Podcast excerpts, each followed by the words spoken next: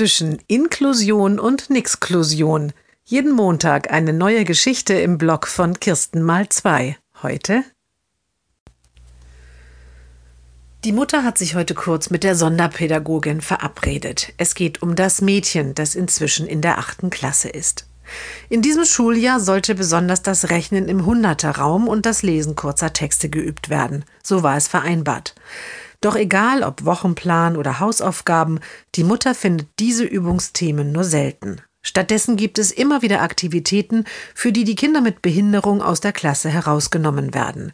Für gemeinsames Kochen, Lerngänge in Zoo oder Kindermuseum oder die Proben für ein Feehafen-Musikprojekt gemeinsam mit der Sonderschule.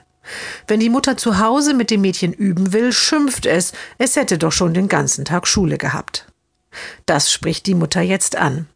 Meine Tochter ist 14 Jahre alt, so viel Zeit bleibt ihr nicht mehr in der Schule, um Lesen, Schreiben und Rechnen im Rahmen ihrer Möglichkeiten zu lernen. Die Lehrerin beschwichtigt, die Zusatzangebote hätten sich in der Tat in der letzten Zeit etwas gehäuft, aber man müsse den Schülern mit Behinderung eben auch immer mal wieder eine Auszeit ohne Leistungsanforderungen gönnen.